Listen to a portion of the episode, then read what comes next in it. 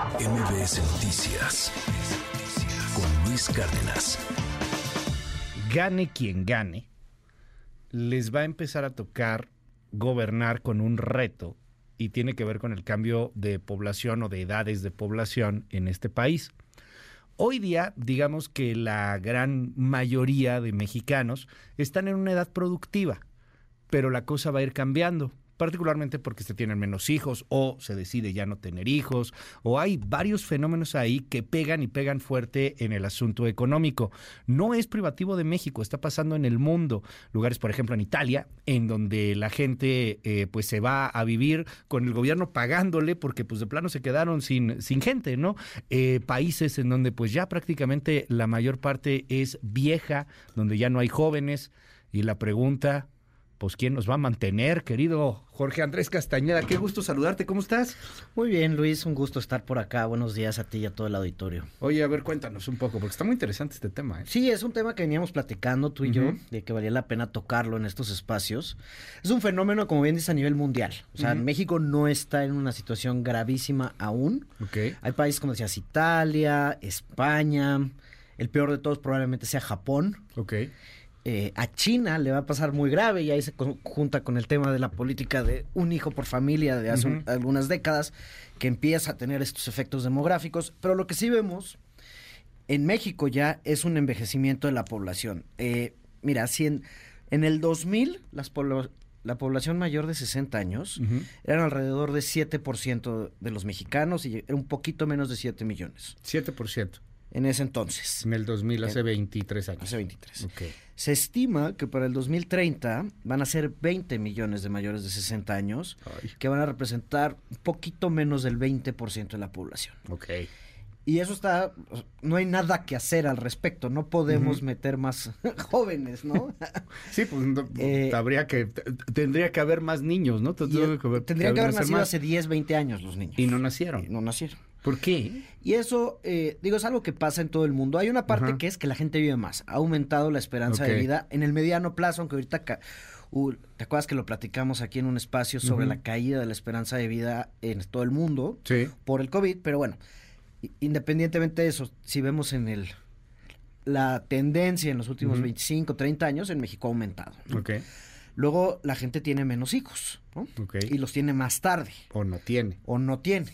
O sea, en promedio han bajado el número de eh, hijos por familia o, hijos por mujer en edad, de, eh, en edad reproductiva. El caso es que cada vez vamos a hacer, van a ser, vamos a hacer, tú ya vas a ser viejito para el 2030, entonces te sí, voy a no, bueno, ya lo soy en este momento, Jorge, ya, o sea, ya me dicen que tienes 40, claro que no, no es cierto, no mientas. Con esas canas, no, sí, pues, con los corajes que te hacen pasar. No, pues, aguacate, uh, está bien, sí, ni modo. Pero bueno. ¿Qué es ser viejito, a los 70? Ah, mayor de 60, ¿no? Se considera 64, eh, digamos. Aunque con este tema de que vives más, pues también tienes mucho mayor eh, tiempo para ser productivo. Porque a los 60 eh. estás roble todavía, aguantas muy bien. Pues tú, y yo no sé cómo vamos a estar a los 60, pero en principio... Digamos el promedio. digamos quien se cuida, hace ejercicio, come bien, no le va tan mal a los 60. Y eso tiene, como bien dices, pues impactos económicos muy fuertes. México tuvo y está por terminarse, esto se tiene que tomar plazos largos de tiempo, el llamado bono demográfico. Okay. Esto quiere decir cuando mucha gente, eh, porque nacieron muchos niños en algún momento, entran al mercado laboral. ¿no? Y suele estar acompañado en el mundo, estos bonos demográficos, de un crecimiento económico muy fuerte. Porque, digamos, tomándolo de forma muy simplificada, si cada persona puede producir un peso al día, pues si de repente tienes más personas, produces más pesos. Ok. Así. así de fácil. Así de. Sí, así es sencillo. Eh, simplificándolo mucho. Pero eh, en México hay bastantes hipótesis eh, que dicen desaprovechamos este bono demográfico, ¿no? No invertimos, pues hay algunas hipótesis que dicen que fue en educación, en salud, etcétera, en productividad, infraestructura, para que pudiéramos, digamos, aprovechar este bono demográfico. La realidad es que ya está proyectado de terminar alrededor de 2030. Ok, pues duró, Pues algunos lo, lo, inician, digamos, a mediados de los 80, otros incluso van más atrás, que tiene que ver, digamos, con todo el proceso demográfico, de urbanización, como te decía, caída de eh, los índices de mortalidad infantil, etcétera. O sea, para, para entenderlo todas chido, las, Jorge. Este, todas las sociedades pasan por un proceso, ¿no? Este bono demográfico es el asunto de que habíamos o de que hay más jóvenes, más, más gente en edad productiva, en edad de generar pesos, de, de poderle chambear y que eso pues lo desaprovechamos, o sea, había más posibilidad de generar lana, entre más gente en edad de generar lana tengas en el país, pues más lana va a haber, ¿no? Lo entendemos de esa manera. Exacto, si tú ves estas famosas pirámides poblacionales que ponen en, los documentos de, sí. del INEGI, cosas por el estilo, pues es cuando ves una pirámide, ¿no? O sea, que hay mucha más gente abajo y se va haciendo así. Ándale, sí. Se va haciendo la pirámide, que, la, base que sostiene la pirámide. La base que sostiene la pirámide. Cuando ya empiezas a ver como el pétalo de una rosa, si quieres, y que abajo hay menos gente, es que se te empieza a acabar ese bono demográfico o se te va a acabar. La pirámide invertida pues no invertida, pero digamos que abajo ya tiene unas entraditas, ¿no? Ya no, ya no hay tanta base, ya no está tan sencillo. Ya no está tan sencillo, se ve más uniforme. Entonces, ¿qué nos dice eso? Pues la edad, normalmente se considera la gente en edad de trabajar, digamos, en, la demografía entre 15 y 64 años, ¿no? Ok. Eh, y el problema es que pues estamos envejeciendo y no aprovechamos toda esta gran oportunidad que teníamos. Está cañón ese eh, asunto. Y lo peor es que si vemos, ¿no?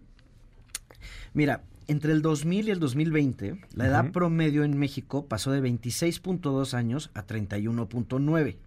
¿no? Ok, a ver otra vez, entre 2000 y 2020 ¿El promedio era de cuántos? De 26.2 años. 26 añitos. Y ahora es casi 32. Sí, pues ya crecimos.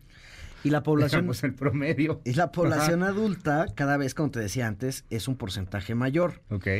Ahora, ¿dónde está pasando esto más y dónde menos? Este es un proceso natural y tiene que ver con el enriquecimiento de las sociedades. Las sociedades, cuando son más ricas, tienen menos hijos y los adultos mayores viven más. ¿no? Este, eso es algo que ha pasado en todo el mundo y México no es la excepción. Okay. Cuando mejoran los accesos a la salud, sobre todo, digamos, eh, de los bebés, ¿no? Sí. Eh, caen las tasas de mortalidad infantil, pues la gente ya no tiene ocho hijos, tiene dos. Ok. Este, Es un proceso natural. Entonces, donde vemos el mayor envejecimiento en México es en la Ciudad de México, es en Nuevo León, es en el Estado de México. Chiapas sigue siendo un estado mucho más joven que la Ciudad de México, ¿no? Entonces, bueno, quizá es una oportunidad para Chiapas que yo, no se desaproveche tanto el bono demográfico allá. Otro factor que juega en esto es la migración. Este, en México pues, somos de los principales expulsores de migrantes en el mundo y lo que se van son la gente joven, ¿no? Si de hecho Estados Unidos no ha tenido este problema que tienen todas las sociedades de sus niveles de ingreso, es por la migración en gran medida. ¿No?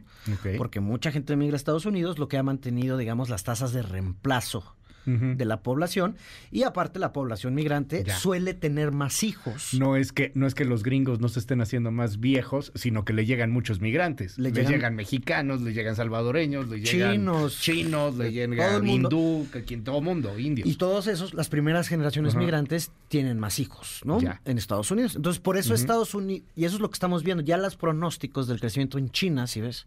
Sí. Eh, se habla de un freno a la economía china porque simplemente ya no va a haber tanta gente. Ya dejaron de crecer en cantidad de gente, ya los pasó la India en el país más poblado y eso va a tener... Y el problema de esto, pasando digamos como al tercer bloque, es los problemas que esto tiene para los países. Eh, el primero, y más, son dos grandes problemas, pero hay muchos, pero las pensiones y la salud. La gente viejita, aunque no se mueren porque cada vez hay mejores temas de salud, Sí, porque pero cuestan mucho más. Alguien que tiene que ir al hospital, una persona de 25 años nunca tiene que ir al hospital. Sí, digo, casos raros, pues, pero estamos hablando de promedios, que nadie se nos enoje. En la estadística, sí, claro. este, cuesta mucho menos una persona de 25 años que una persona de 60. O de 70. O de 70. O de 75 o de 80. Y la llegas. Sí, claro, no. Ya llegas. Y te vuelves. Ahí, tienes a Fox. ahí tienes diciendo que le cuesta 100 mil pesos, ¿no? No, sí, claro. Al mes su, su tratamiento médico. Y su te, seguro. te cuesta mucho más al IMSS, ¿no? Que hacen cálculos actuariales, el ISS, los sistemas de salud. Les cuesta mucho más caro atender a una persona mayor. ¿no? Tienen que presupuestar mucho más, digamos. Y eso pone muchísimas presiones sobre las finanzas públicas. Y el otro tema aún más preocupante es el de las pensiones. Ya hemos hablado tú y yo aquí del tema pensiones. Mira, en el 2022 fueron 1.7 billones de pesos, Ok. ¿no? Y para el 2020, o sea, uno, billones, que millones de millones de pesos, ¿no? O sea, es, es, Es una brutalidad. es una cantidad de lana gigantesca. Ya es como el 20% del presupuesto. Esas, esas son todavía las pensiones de la gente que todavía tiene pensiones, porque ya esta es generación que no tiene pensión como tal, sino afore, ¿no? O sea, Sí, bueno, ya, exacto. Pero ya es tu ahorro, pues. Hay algo de participación del gobierno a las ahorros, pero sobre todo son la gente eh, previo a la ley 97. Sí, claro. Sí, o sea, esto es lo que todavía tenía el gobierno y que pues poco a poco va a haber menos personas que estén No, ahí. pero ahorita va a subir. Porque, Porque es toda cuando esa llegan, gente se está empezando a retirar. Entonces, se estima que para el 25 van a ser 2 billones de pesos. Es un Este, y lana. 25% del presupuesto. O sea, Dos- de todas eh, ajá, estas corcholatas y precorcholatas que estás diciendo, Ajá. el, el año que se sienten, en- el primer año que se sienten en la presidencia eh, de la República, tiene un Tómala. tema de que uno de cada cuatro pesos que tiene el gobierno se tiene que ir a pagar pensiones. A ver, déjame anotar ese dato porque ese está buenísimo. En 2025. Cinco, si no hay reforma fiscal, que digamos, este, por ejemplo, Claudia ya dijo que no la quiere hacer, Ajá. Sí, bueno, pero dos billones de pesos de pensiones. dos billones de pesos de pensiones. A ver, corrígeme, el presupuesto es de 7 billones, ¿no? Más o menos ocho. Va- va- Ese SPAC va a subir Sí. porque va a O cambiar. sea, el 20% del presupuesto se nos va a ir en 25, pensiones. 25%. Tómala. Y eso, Tómala. porque la pensión de adultos Ajá. mayores, que es una política que yo quiero dejar claro, yo apoyo, Sí. me parece que está, que es justa y está bien. Sí, pero, pero no, no se lana. podía hacer sin pensar en cómo la vas a pagar. Y ahora va a subir muchísimo para el año que entra y va a seguir subiendo cada año más, porque está indexada a inflación, por un lado, y cada vez va a haber más adultos mayores sin seguridad social. Bueno, Claro. como es universal, les llega a todos. Entonces, ahí sí podemos calcular cuántos adultos mayores va a haber en tantos años. Eso va a costar. Y te puedo decir, es un montón de lana. Y esta, poli- esta propuesta que digo, probablemente no llegue el, el, el exsecretario de Gobernación, Adán Augusto, a la candidatura, pero por ejemplo, esta propuesta que hace de bajarlo a 63 años, pues obviamente lo hace con desde una versión demagógica, decir, eh, más votos, etcétera. O sea, a lo mejor se inspiró en lo que está pasando en Francia, ¿no? Y ahorita quería hacer Sí. al revés, o sea, si algo tenemos que hacer es ver cómo subirla. Y Francia, países que ya están envejeciendo muchísimo, como Lo Francia, están subiendo. y que no hay tiene, otra. Francia ya gasta 50% No de, hay su de su PIB en política social. Probablemente es el país que más gasta en política social. No solo en pensiones. No, en todo, en O salud. sea, ¿verdad? salud y así. Gasta ya la mitad Del PIB. del PIB. De un país extremadamente rico como país es rico, Francia. Un país rico. Ajá. Y la propuesta de pensiones de que hizo el presidente Macron, digo, muy impopular en ciertos círculos y causó un montón de revuelos, es una necesidad. Y es decir, mira, la gente cada año, cada vez vive más y ya no alcanza la lana. Si es- estamos en... nos- México está muy lejos de estar ahí en el tema Sí. demográfico, pero ya sabemos que vamos para allá y para eso no hay mucho que hacer, porque ya son, como te decía al principio, niños que no nacieron. Juntemos, juntemos al auditorio, entrémosle al tema 5571 13 1337 5571 13 1337. Nos dicen aquí mayor población igual a mayor bono demográfico, igual a mayor consumo o también mayor daño ambiental y mayor exterminio. Entonces la economía actual pues también es a costa de la vida del planeta. Es mejor que haya menos personas, pero Bueno, pues, pues también hay menos gente que Pero la población a nivel global va a seguir creciendo. En todas las proyecciones demográficas se ven las poblaciones de los países. Sobre todo va a ser en India, Bangladesh y muchos países en África que van a empezar a explotar sus poblaciones. Nigeria, eh, Y perdón, el- pero va a ser, la Voy a- República voy a verme- Democrática del Congo. voy a verme súper políticamente incorrecto. No lo hagas, Luis. No lo hagas, ¿verdad? Sí, no lo hagas. Sí, están todos. No lo hagas, no digas lo que estás pensando. Hay una gran novela de, uno, de un autor llamado Michael Hollebeck o Michael Holbeck o whatever se pone Hulebeck. Su misión se llama la novela. Y te habla de una Francia que de pronto es dominada por musulmanes. porque justamente Francia dejó de tener hijos y en donde sí tuvieron muchos hijos fue en poblaciones musulmanas. Y de pronto tienes al Louvre que le cambian el nombre, a la Torre Eiffel de otra manera, pero eso va a pasar. O sea, al final eso va a suceder. El futuro, por lo que estamos viendo, pues es de este tipo de países, al menos en cuanto a población demográfica, ¿no? O sea, en cuanto a gente. Totalmente. O sea, digo, es una exageración esta novela de Michel Houellebecq. Sí, pero novela. estamos viendo una explosión de, población en ciertos países. Sí. Mientras que en otros van hacia abajo las poblaciones y eso implica problemas fiscales muy grandes. O sea, ¿de dónde vas a sacar la lana? ¿De dónde vas a sacar? Y sobre todo si esto pasa en países ricos, que es donde pasa, porque es donde se tienen menos hijos, ¿no? Sí, claro. Eh, la gente vive más, entonces empiezan a suceder estos fenómenos. Y como te decía, la excepción a la regla es Estados Unidos, ¿no? Y eso porque llegan ahí los migrantes. O sea, ah, incluso la población, digamos, autóctona, si quieres llamarla, Estados Unidos, tiene más hijos en promedio que los que tienen los franceses, los eh, españoles.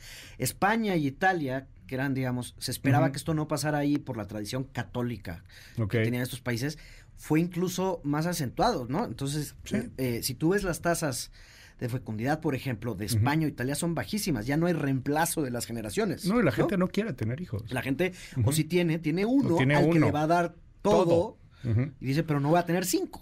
¿No? Dice, el problema de las pensiones también es político. Le recuerdo, estamos abiertos en el 5571131337. El problema de las pensiones es político. La administración de los impuestos debe ser por economistas y no por, y no por políticos, porque pues tendría que resolverse esto con muchísimo más especialización.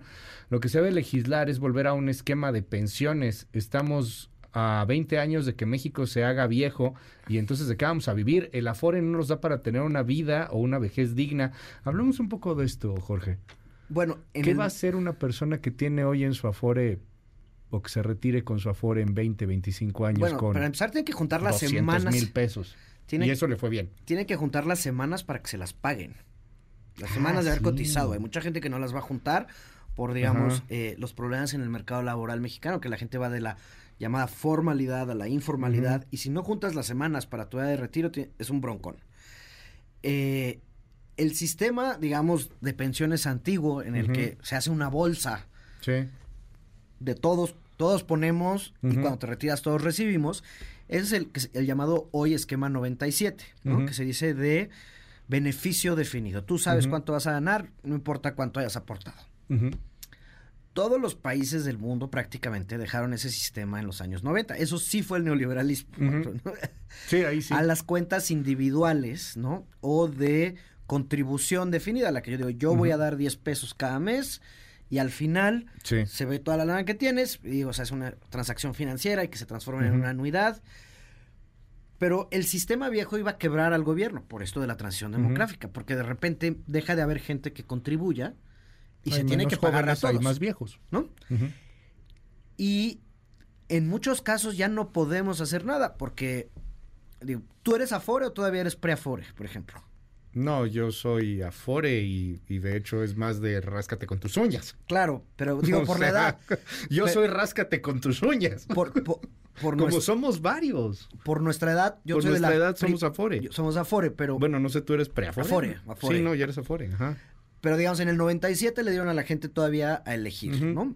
Entonces, todos los que son pre-97 o ley 97 se conocen, ya son obligaciones contractuales del Estado mexicano. O sea, no puede el mañana el gobierno decir, no, no voy a pagar, ya no tengo lana. Sí, no les bueno, a pagar se incendia el país, para empezar, con toda la razón. pero, pasando en Francia. no puedes, o sea, porque es una obligación ya asumida. Oye, y, y si regresamos al otro esquema, porque sí vamos a tener muchos broncos con las afores. Ahora en el, y eso sí es un problema que va a tener el próximo presidente. Es que no va a alcanzar, Jorge. el próximo y el próximo y el próximo, ¿no? O sea, yo lo que quiero es preguntarte, que es lo que nos preguntan aquí muchos, ¿Qué va a pasar con, con ellos? ¿Qué va a pasar contigo? ¿Qué va a pasar con nuestra generación? Y con la generación que está bajo de nosotros, con los que tienen 30, con los que tienen 35, con los que tienen 20. Vayan ahorrando, muchachos, vayan ahorrando. vayan Neta, vayan ahorrando. O sea, ¿quién, quién, no, no te va a mantener el gobierno. La FORE va a ser una porquería, una bicoca. Vas a llegar a tener 70 años y resulta que lo que ahorraste fueron 200 mil pesos, 100 mil pesos, para toda tu vida y todavía te quedan 15, 20 años de vida, ¿qué vas a hacer? O sea, eso se conoce como la tasa de reemplazo del salario. ¿no? Ok. Sí hubo una reforma al sistema de pensiones ahorita en el 2020 que hizo este gobierno que aminoró el problema en muchos sentidos, pero en el 27-28, o sea, eso sí ya es a la vuelta de la esquina, ¿eh? Sí. Se estima que se van a empezar a retirar los primeros de generación Afore y las tasas de reemplazo van a ser de más o menos el 35%. Es decir, si tú ganabas 10 pesos, vas a ganar 3.5. Tu Afore te va a dar para 3.5. No seas... O sea, si Entonces, ganabas va- 10 mil pesos al mes, Te van a dar 3.500. Más tu pensión de adulto mayor. Entonces, del... sí, ya está. bienestar. Del bienestar. Entonces, pues ponte que ya llegarás. No, pues va a seguir votando la gente así. No manches. Entonces va a ser un problemón Pero para las pensiones caguama. privadas Sí, y, digamos, es fundamental reformar todo ese sistema. ¿no? sí, Eh, porque es a la vuelta de la esquina. está a la vuelta de la esquina. Sí. Y no hay mucho que hacer. Lo que pasó es que la economía no creció durante, en este sexenio y en el anterior y el anterior a las tasas que se estimaba que iba a crecer, para la cual se hicieron todos estos planes. Amo a esta persona que me está escribiendo. De verdad, gracias por tu mensaje. Estoy a punto de morirme de risa. Mi plan de retiro es la muerte prematura. Ese es mi mejor plan, que me llegue la muerte prematuro, eso es lo que yo quiero hacer. Estadísticamente en 10 años se va a duplicar el gasto de pensiones y de ahí eh, comenzará a decrecer, pero un porcentaje muy bajo de los que vayan falleciendo. Hola Luis, y los que cotizamos en el ISTE ahí sí nos jodieron totalmente. No hubo opción a una antigua ley, crearon su décimo transitorio, que es una porquería, y los bonos de pensión, que nadie le entiende cómo funcionan los recursos. Se supone que serían nuestros, ¿no? ¿Por qué, ¿Por qué hacen esto? El tema de población que envejece está súper interesante. El tema de población no afectaría al medio ambiente si cambiáramos los hábitos de consumismo. Eh, hablen de pronto de, lo que dice Alan Wisman en eh, la cuenta atrás. Hola, está mal eso de la pensión universal, porque a quienes tienen sus pensiones del IMSS o lista de 15 mil o más reciben también la universal. Es injusto, nos deberían de dar más a los que no recibimos una pensión, en vez de que todo fuera universal. Hola Luis, y si cuentas con las semanas cotizadas que, co- que solicita el IMSS eh, y te retiraste por la del 97 y tus aportaciones no te alcanzan en forma vitalicia y se te acaban, eh, se supone que el instituto absorbe el compromiso y tu pago mínimo al mes garantizado es de 6.700 pesos. Y, y con inflación y todo, pues rasca No, no, no. después, o O, sea, no te va a alcanzar de alcanza todas maneras. En ninguna de las dos. Los que 6,700. están en 97 y los que ¿Quién te están en estamos en Afore. 6,700? Son problemas diferentes, pero hay un problema en ambos casos. O de plano aquí la gente, entonces la verdad deberían de legislar a favor de la eutanasia, porque cuando uno no tenga cómo vivir dignamente, al menos pueda morir de manera digna. Y, y como estos hay varios mensajitos, ¿eh? De yo la muerte prematura. También es la nueva era, los estereotipos que nos imponen los artistas que tienen más de cinco hijos y muestran una vida de lujo en sus redes sociales. Lo dirán de broma, pero probablemente van a ver que hasta tasas de suicidios pueden llegar a, exponen- a- a ser exponenciales debido a faltas de dinero y a una, pues, a una sociedad vieja. ¿Qué tema, querido Jorge? No, es un tema muy complejo y, y- y mucho. Y, Ajá. Y lo- es como una ola que sabes que viene, ¿no? Sí, como ahí te está, decía, ahí lo estás viendo. es inevitable que suceda. O sea, se pueden hacer cosas para Ujú. minorar los efectos y sin duda hay muchas propuestas allá afuera. Hay un texto muy interesante, digo, medio largo y es para clavados como uno. A ver cuál Pero es. este mes en, en la revista Nexos de Santiago Levy Ujú. y Luis Felipe López Calva, Ok. que habla mucho del problema, digamos, del modelo económico de los últimos 30 años que falló. Pero pone ciertas propuestas sobre la mesa en temas cruciales como este de pensiones, ¿no? Ahora, sabemos que ahí viene, tenemos que prepararnos. ¿Qué hacemos? Yo no veo a las corcholatas o a las taparroscas. Y, na- y obviamente, pues nadie quiere hablar de temas complicados porque se trata esto. o sea, pero, por ejemplo, esto que decía Adán Augusto, vamos a bajarlo a 63. O sea, vamos a hacer más grande el problema. ¿no? Porque es un problemón. Sí, claro. Porque lo que sí sabemos, por lo menos esos dos primeros años, ahí pues, muchos de esos sí están. Porque si ya lo vas empujando a los 80, etcétera, pues ahí sí desafortunadamente pues mucha gente va falleciendo. Entonces los gastos van bajando. Si lo, porque esto se puede calcular. Sí, claro. Sabes cuánta, cuál es la probabilidad. No, si lo quieres bajar, órale, pero ¿cómo le vas a hacer? ¿De dónde va a salir la lana al final de cuentas? Y porque a ver, esto. la pues, pensión de adultos mayores para el bienestar ya es el- uno de los gastos más importantes del gobierno.